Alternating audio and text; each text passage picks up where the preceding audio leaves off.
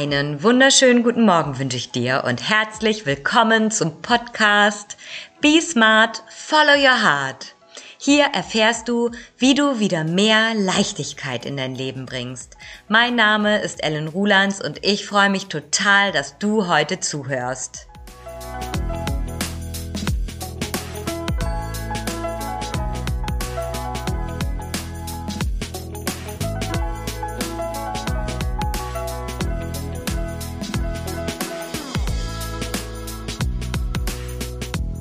Die heutige Podcast-Episode hat den Titel Warum eine Therapie alleine dir nicht zu deiner mentalen Gesundheit verhelfen wird. Gutes Thema, ne? Ist das nicht spannend? Und letztens kam es mir wie ein Geistesblitz. Denn wenn du vielleicht eine Therapie machst, und ich weiß, das absolute Tabuthema. Keiner spricht drüber, keiner möchte in Therapie sein und die Therapeuten, die haben sie sowieso alle nicht alle. Und ähm, du willst ja auch keinen an der Klatsche haben, also lieber totschweigen. So, jetzt hast du dich aber dazu durchgerungen, weil es dir wirklich, wirklich schlecht geht, eine Therapie zu machen. Und jetzt?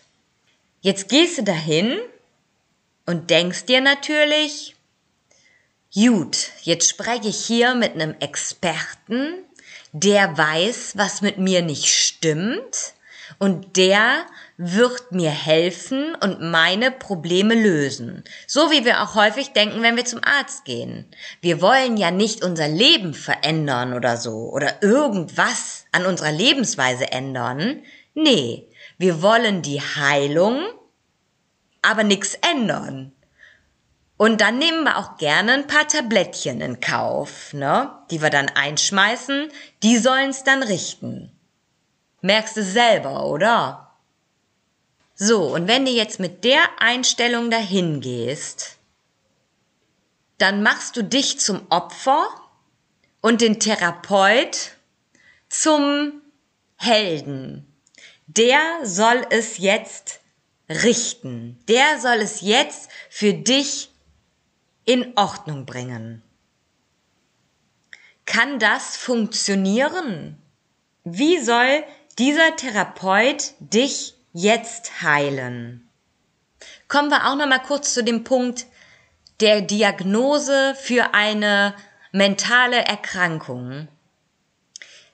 Wie soll das funktionieren, dass ein Mensch, den du überhaupt nicht kennst, den du, den du zum ersten Mal siehst, mit dir spricht, vielleicht ist es auch dein Hausarzt, den du hin und wieder siehst, er spricht mit dir 10 Minuten, 20 Minuten, 30 Minuten, ist ja schon eher selten ähm, beim Hausarzt.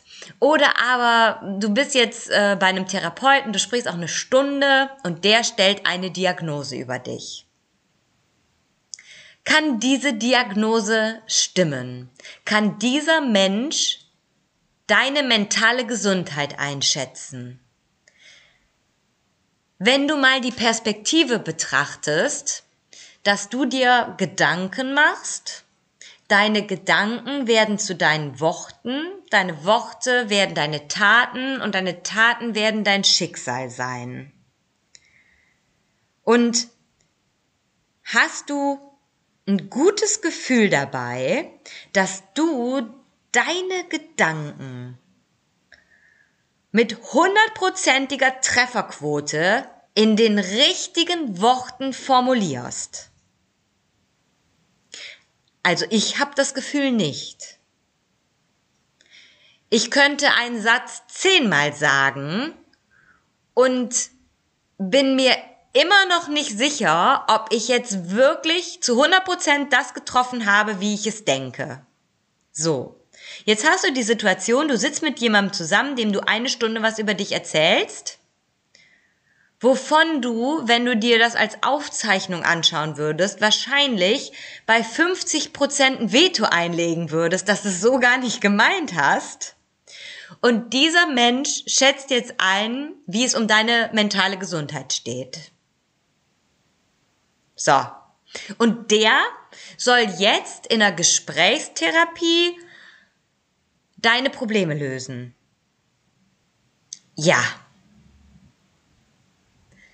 Ich muss die ganze Zeit so schmunzeln, weil ich halt so denke, ja, das, wie soll das gehen? Wie soll das funktionieren? Und das bedeutet nicht, dass eine Therapie schlecht ist. Nein, eine Therapie ist wunderbar, weil du jedes Mal nach jeder Sitzung total gestärkt wirst. Und du wirst natürlich auch super Tipps und Tricks an die Hand geben, wie du etwas verbessern kannst oder wie du dich verhalten kannst. Und du beginnst auch Dinge anders zu machen, da du diesen Impuls in diesem Gespräch bekommen hast. Und du wirst dich besser fühlen, wenn du einfach schon mal das befolgst, was in dieser Therapie besprochen wird. Jetzt ist es aber so, dass diese Therapie früher oder später endet. Und damit endet im Worst Case auch dein Verhalten. Weil jetzt ist da keiner mehr, mit dem du immer wieder sprechen kannst, reflektieren kannst, der dich immer wieder dran erinnert, das doch mal so zu versuchen. Und du bist ganz schnell wieder in den alten Mustern. Und alles, weil du aus einer Opferhaltung heraus diese Therapie machst. Und ich möchte dich dazu animieren und aufrufen, aus dieser Opferrolle rauszutreten. Du bist der Schöpfer deines Lebens und nur du weißt, was wirklich in deinem Kopf abgeht. Du kannst versuchen, das so gut wie möglich auszudrücken, aber du weißt selber, dass das zwischen den Gedanken und dem, was aus deinem Mund rauskommt, häufig schon ein himmelweiter Unterschied ist. Und deshalb ist es so wichtig, dass du beginnst, für deine mentale Gesundheit die Verantwortung zu übernehmen und es nicht von jemand anderem zu erwarten. Denn das, was du heute tagtäglich erlebst, dein Erleben, basiert auf einem jahrelangen Training jahrelanges Gedankentraining, was immer in die eine negative Richtung ging. Und wie soll das jetzt jemand von außen mit einer Stunde die Woche wieder gerade biegen? Nein, es ist deine Aufgabe, es ist dein Körper, es ist dein Leben. Wenn du glücklich und gesund sein möchtest, dann kommst du nicht daran vorbei, dich darum zu kümmern und anzufangen zu beobachten, was in deinem Kopf los ist, was du denkst, was deine Gedanken sind. Du musst anfangen, dich um deine Gedanken zu kümmern und täglich trainieren, deinen Kopf, deine Gedanken, täglich trainieren, weil du einfach über so viele Jahre in eine andere Richtung trainiert hast, darfst du jetzt heute in diesem Moment beginnen, deinen Kopf in die andere Richtung zu trainieren. Und natürlich ist da kein Juhu, Yippie, zwei Tage trainiert und alles ist anders. Nein, es ist ein Weg, es ist ein Prozess, in dem du dich natürlich in jedem Fall von einem Therapeuten begleiten lassen solltest. Du brauchst einfach auch grundlegendes Wissen. Wenn du so tickst wie ich, dann hörst du nicht ausschließlich auf das, was irgendjemand anders dir sagt und dir rät.